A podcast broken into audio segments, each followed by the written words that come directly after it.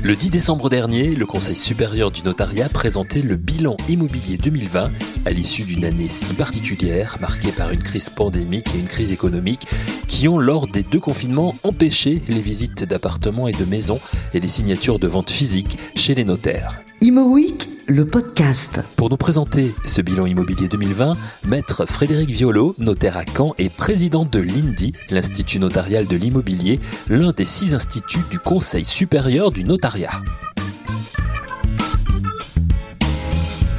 Oui, absolument. Six instituts qui se répartissent euh, un domaine d'expertise sur les matières de prédilection du notariat.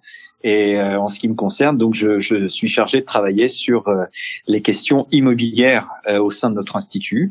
donc ça concerne des, des, sujets très techniques qui sont propres à notre pratique, et puis ça concerne aussi l'étude du marché, la conjoncture immobilière, et ça donne lieu à l'établissement quatre fois par an d'une note de conjoncture trimestrielle, et puis d'un bilan de fin d'année qu'on a présenté donc tout récemment au Conseil supérieur le, le 10 décembre dernier. Voilà, et c'est sur ce bilan immobilier que nous allons euh, euh, dialoguer ensemble si vous le voulez bien. 2020, une année un petit peu particulière qui a été marquée par la crise pandémique et économique, deux confinements qui ont empêché notamment les visites d'appartements et, de maisons, et également les signatures euh, de vente physiquement chez, chez les notaires. Pourtant, malgré cela, on peut dire, d'après ce que vous nous avez expliqué, Maître Violo, il n'y a pas eu de grosse chute du nombre des transactions. On en compte 990 000 sur l'année 2020, en tout cas dans l'ancien. Comment est-ce que vous expliquez tout cela? Alors nos chiffres ne sont pas encore tout à fait arrêtés, mais effectivement, si on fait une projection euh, de l'indicateur avancé des avant-contrats, c'est-à-dire des promesses de vente et des compromis de vente qui ont été répertoriés par les notaires, euh, on devrait euh, approximer 990 000 transactions. Si je fais une comparaison avec l'année précédente, on est à peu près à 5% de moins que ce qu'on a pu constater l'année dernière, qui était une année très très forte, hein, puisque on est sur des volumes qui sont en constante augmentation depuis 2015 à peu près. Alors il y a effectivement une certaine surprise parce qu'on aurait pu penser que, euh, notamment sur le premier confinement, euh, l'activité immobilière s'étant quasiment arrêtée pendant près de deux mois, on soit sur une année de 10 douzième d'une certaine manière. Mais on constate euh, qu'il s'est passé un, un, rebond technique assez important, c'est-à-dire un effet de rattrapage euh, de tout ce qui ne s'est pas fait pendant ces semaines-là euh, sur les mois d'été. Et je crois que le, le, le, volume que nous pouvons affirmer sur cette fin d'année témoigne aussi d'une certaine confiance de la population dans le marché immobilier, dans son côté sécurisant, et ça lui donne une, une résilience qu'on a pu constater encore sur les dernières semaines. Est-ce qu'il y a quand même un effet euh, euh, confinement On a beaucoup parlé après le premier confinement notamment de de, l'attrait des, extérieurs, euh, notamment d'un départ aussi de, de, des grosses métropoles vers des villes plus petites. Est-ce que vous le constatez ça? Alors, on a constaté un déplacement des volumes. Alors, on, était euh, très sensible sur le, premier confinement, là encore, à, des, à des réactions qui étaient très vives de certaines personnes qui effectivement se sont retrouvées euh, coincées chez elles dans des appartements qui euh, leur sont leur ont semblé tout à coup un peu exigus. Bon, surtout que c'était une période de l'année qui était particulièrement propice à cela. Il faisait relativement beau. Bon, on n'a pas ressenti ça sur la durée. Hein. On peut pas dire que tout le monde a eu envie de quitter son appartement, mmh. mais force est quand même de constater que quand on regarde l'évolution des volumes, euh, pour prendre le, le, cas très particulier de l'Île-de-France et de Paris, euh, on a cette impression que les volumes parisiens, je veux dire de Paris intramuros, se sont un petit peu étiolés au profit de la province. Et, et, et, si on raisonne encore un petit peu plus loin que ce centre, hein, si, on, si on prend un peu de hauteur, si on dézoome un petit peu tout ça, bah on s'aperçoit que même sur les volumes Île-de-France, on est revenu à des seuils qui sont à peu près équivalents à ceux de l'année 2016.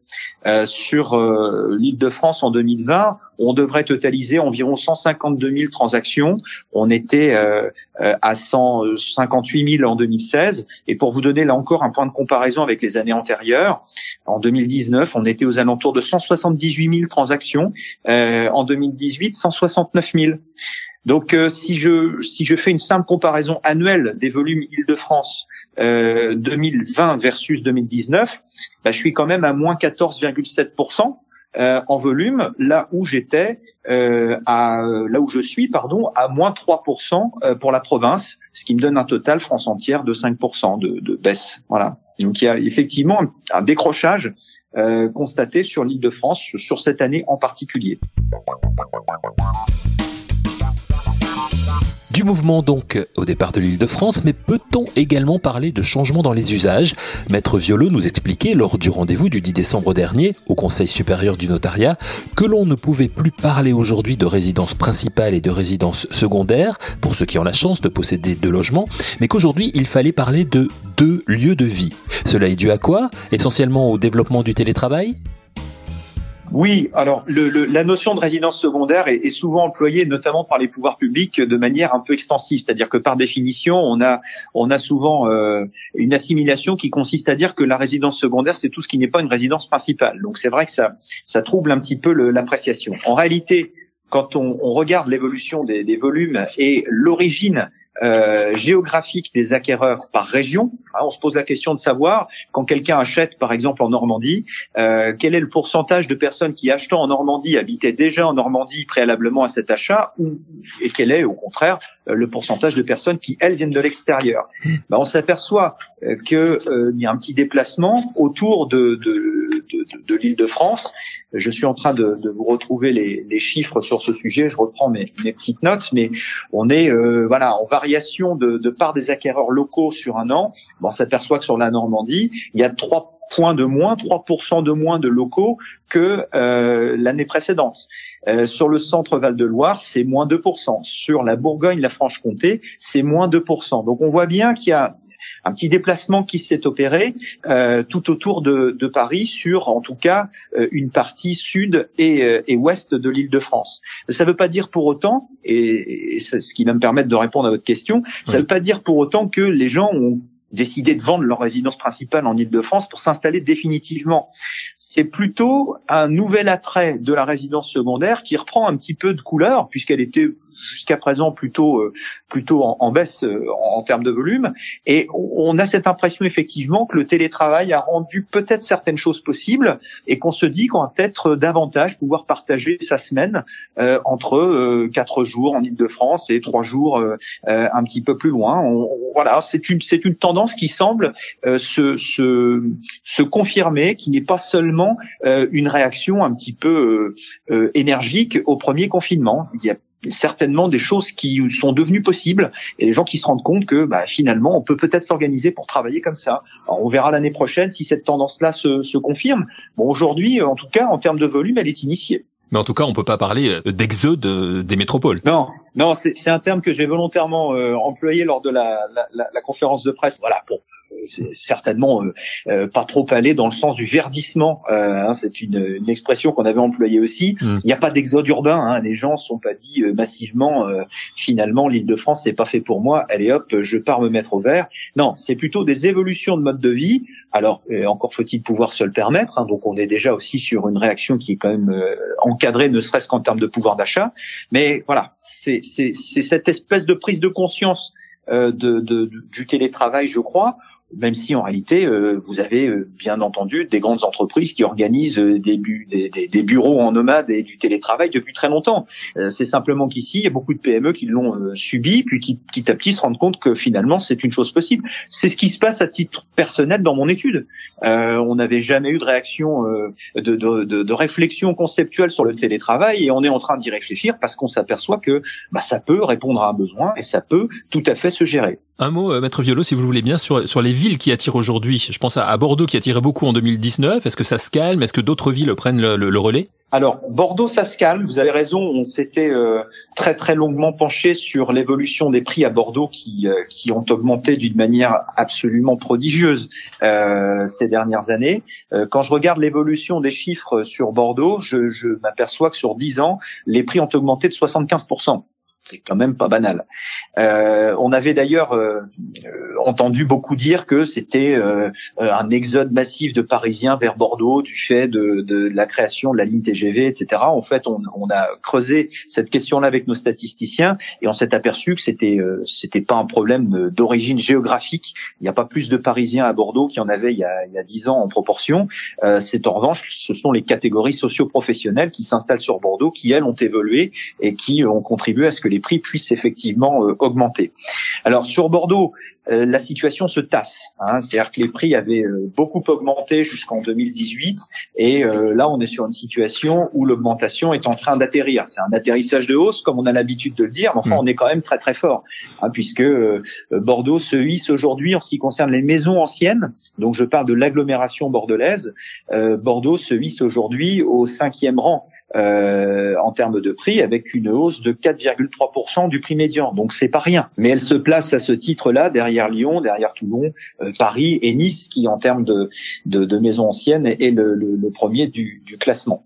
Euh, les villes qui ont le, vent en poupe euh, et qui confirment en fait leur fort dynamisme en termes de prix euh, sont des villes du, des villes du Grand Ouest. je vais vous parler de Rennes et je vais vous parler de Nantes. Rennes se, se hisse à la sixième place en matière de maisons, donc pour l'agglomération rennaise, avec un prix médian à 350 000 euros et une hausse de 7,7% quand même. septième place, alors que en 2010, Rennes n'était qu'à la neuvième place. Euh, sur Nantes également, j'ai une hausse du prix médian qui est de 7,7%. Donc, euh, qui est relativement plus importante. En ce qui concerne l'évolution des prix médians sur les appartements, la, la, tendance du Grand Ouest se confirme encore plus fort, puisque euh, Nantes se hisse au cinquième rang avec un, un prix médian au mètre carré de 3580 euros, ce qui représente sur un an une hausse de 13,2%. Donc une hausse à deux chiffres. Même chose pour Rennes, euh, qui totalise 3170 euros de prix médian au mètre carré euh, pour les appartements à Rennes, euh, c'est-à-dire une hausse de 14,4%. Donc les villes du Grand Ouest confirment un très fort dynamisme. Le Grand Ouest de la France donc grand vainqueur en termes d'attrait immobilier pour cette année 2020, mais quid des villes moyennes dont on a dit qu'elles pouvaient sembler un nouvel Eldorado pour ceux qui cherchent une qualité de vie dans des agglomérations moins denses? Maître Frédéric Violo nous parle de celles qui semblent les plus à même d'attirer de nouvelles populations. Oui, alors cette étude des villes moyennes est relativement euh, nouvelle pour nous, donc euh, on, la met, je dirais, en, en, en miroir d'engagements qui ont été pris euh, par le Conseil supérieur du notariat dans le cadre du partenariat euh, Action Cœur de Ville. Et euh, on a mis en place donc désormais un baromètre Action Cœur de Ville. Et donc nous mesurons nous au sein de l'INDI l'évolution du, des prix sur les sur les logements anciens dans les villes de taille moyenne. Et on s'aperçoit que globalement, euh, l'évolution euh, des prix est positive dans la plupart des villes moyennes. Euh, c'est le cas sur Saumur, par exemple, Perpignan, Limoges, Auxerre. des prix en hausse et un pouvoir d'achat un petit peu un petit peu en baisse corrélativement, c'est-à-dire qu'à mensualité équivalente aujourd'hui, on achète un petit peu moins de mètres carrés dans ces villes moyennes qu'on pouvait en acheter l'année dernière. Alors c'est c'est une variation qui est relativement faible, mais qui traduit bien quand même un fort dynamisme également sur les villes moyennes. Il n'y a pas seulement que les grandes métropoles régionales qui drainent les prix vers le haut. Les villes moyennes sont un petit peu dans dans le dans le, la lignée de ce dynamisme-là, si vous préférez. Pour terminer, euh, Maître Violo, euh, quelle est euh, au sein de, de l'INDI et plus largement du Conseil supérieur du notariat votre projection pour pour 2021 en termes d'immobilier?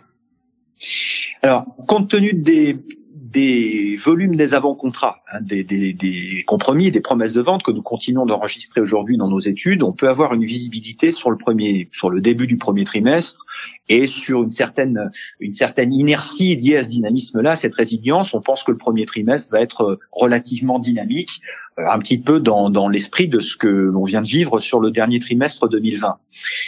Pour le reste, c'est compliqué de vous donner euh, une, une, posture, une posture plus précise.